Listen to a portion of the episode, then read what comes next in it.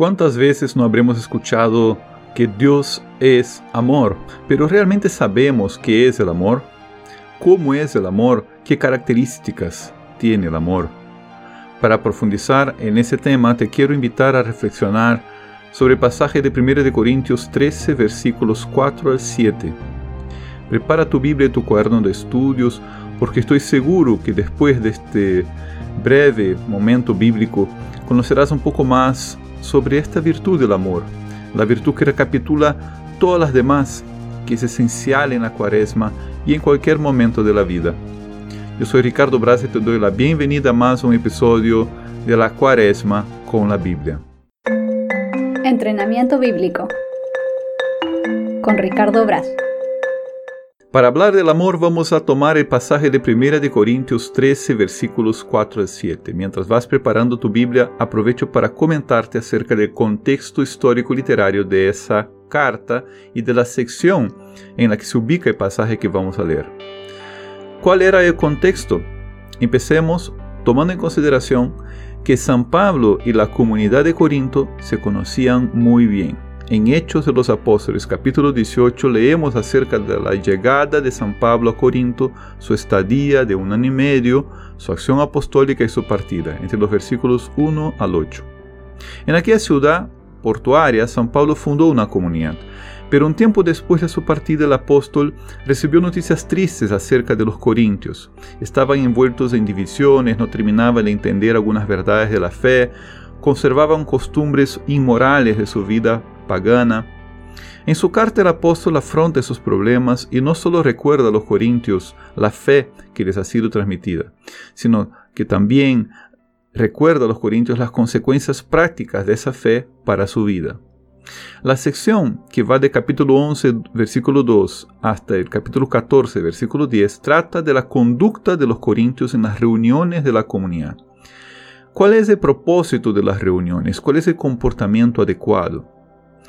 1 de Corintios 12, versículos 27 y 28, ahí en, en ese pasaje San Pablo utiliza una expresión que es eclesia, que significa asamblea, y que se traduce al español como iglesia, iglesia de latín eclesia. Dice así, ahora bien, ustedes son el cuerpo de Cristo y sus miembros, cada uno por su parte, y así los puso Dios en la iglesia, es decir, que en las reuniones cada miembro de la asamblea, de la eclesía, de la iglesia, ha recibido un carisma, un don especial de Dios.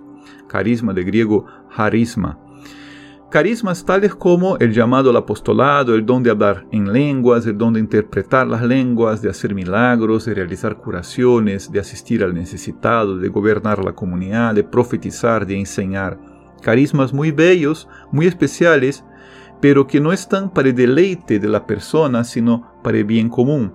Cada miembro del cuerpo místico de Cristo, cada uno por su parte, como dice San Pablo, debe subordinarse y poner su carisma a servicio de la cabeza, que es Cristo. Ustedes son el cuerpo de Cristo, decía. ¿Cómo entonces organizar tantos carismas en la comunidad? ¿Quién es el primero? ¿Cuál carisma es el más importante? Dice San Pablo, hay diversidad de carismas, pero el Espíritu es el mismo. 1 Corintios 12, 4. El Espíritu es el que unifica a los carismas y los unifica por el camino de los carismas superiores, a través de un camino más excelente que San Pablo indica. 1 Corintios 12, 31. El camino de la caridad. Entonces el capítulo 13 de la carta es conocido como el himno de la caridad. Aquí San Pablo utiliza el término ágape para hablar de ese amor sublime de Dios que se infunde en los hombres como una gracia especial, como un carisma para el bien de toda la comunidad. En el episodio anterior expliqué un poco el significado de esa expresión ágape entre los griegos. La verdad es que los griegos no utilizaban mucho esa palabra, ellos usaban más los términos eros y fileo. Han sido Jesús y los evangelistas ¿no? y Pablo quienes de alguna forma popularizaron la palabra ágape, acuñándola y configurándola según el sentido cristiano que tiene la palabra. Te invito a que escuches la reflexión anterior para conocer más qué significa el amor ágape. Y sin más introducciones, leamos el himno de la caridad analizando su estructura. La primera parte son los versículos 1, 2 y 3, que dice así, aunque hablara las lenguas de los hombres y de los ángeles, si no tengo caridad, soy como bronce que suena o címbalo que retiñe. Aunque tuviera el don de profecía y conociera todos los misterios y toda la ciencia, aunque tuviera plenitud de fe como para trasladar montañas, si no tengo caridad, nada soy. Aunque repartiera todos mis bienes y entregara mi cuerpo a las llamas, si no tengo caridad, nada me aprovecha. ¿Cómo resumir esa primera estrofa? Podemos sintetizarla con la siguiente idea. Sin amor, hasta los mejores carismas son nada. ¿Y por qué son nada? Lo leemos enseguida, porque el amor reúne, recapitula y ordena todas las demás virtudes, todos los demás bienes y carismas. En los versículos 4 al 7, San Pablo enumera 15 características del amor. Dice así, la caridad es paciente, es servicial. La caridad no es envidiosa, no es jactanciosa, no se engríe, es decorosa, no busca su interés, no se irrita, no toma en cuenta el mal, no se alegra de la injusticia, se alegra con la verdad. Todo lo excusa, todo lo cree, todo lo espera, todo lo soporta. En otra ocasión haré un análisis de cada una de las características del amor en este cántico de la caridad. En esta ocasión quisiera indicar algunos puntos para que después tú mismo puedas volver a leer el texto, meditarlo en oración y sacar tus conclusiones prácticas. La primera puntualización es que aquí el amor es presentado a través de gestos cotidianos. De esa manera, San Pablo nos preserva de la ilusión de que poseyendo el amor vamos a abandonar la vida sencilla, pero al mismo tiempo ese amor cotidiano y sencillo implica que uno se mantenga firme, que tenga serenidad y valor como, por ejemplo, para ser paciente y generoso, para no amargarse, para no caer en la envidia.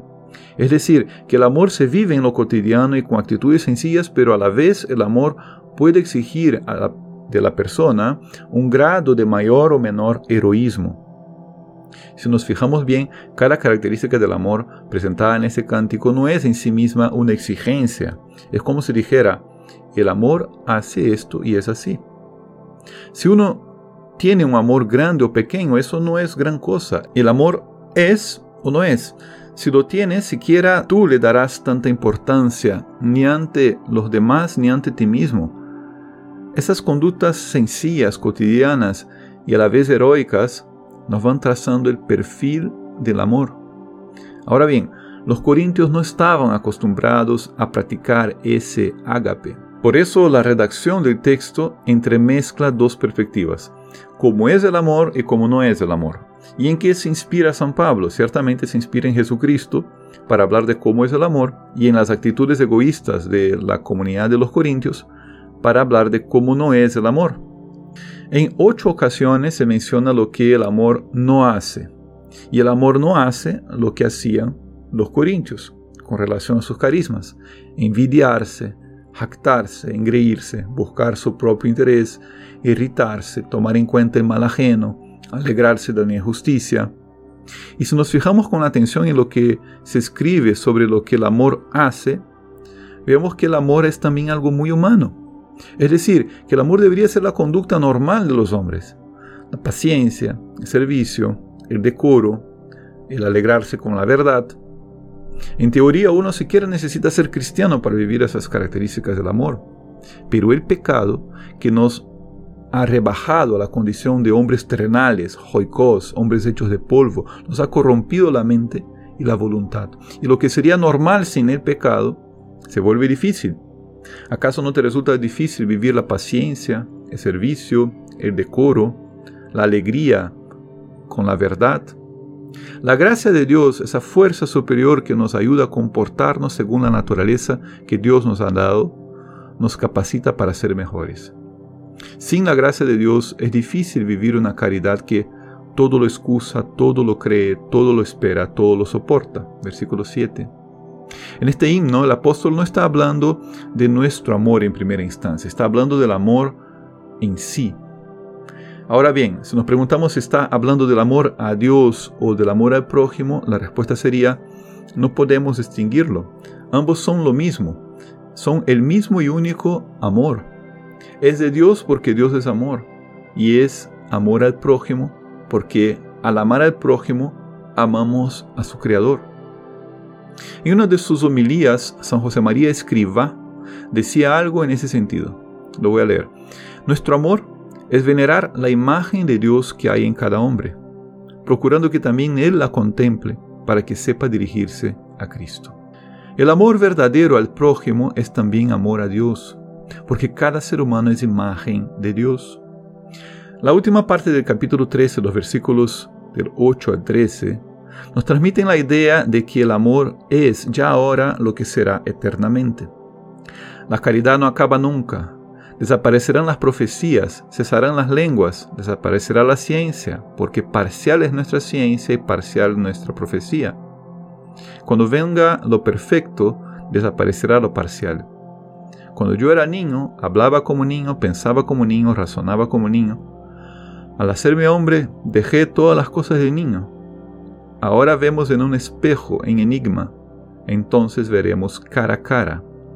Ahora conozco de un modo parcial, pero entonces conoceré como soy conocido. Ahora subsisten la fe, la esperanza y la caridad, esas tres. Pero la mayor de todas ellas es la caridad. ¿Cómo resumir estas verdades tan sublimes? Lo podría resumir diciendo, quien no tiene amor no tiene nada, quien tiene amor lo tiene todo. Recordemos aquí el famoso dicho de San Juan de la Cruz, al atardecer de la vida seremos examinados en el amor.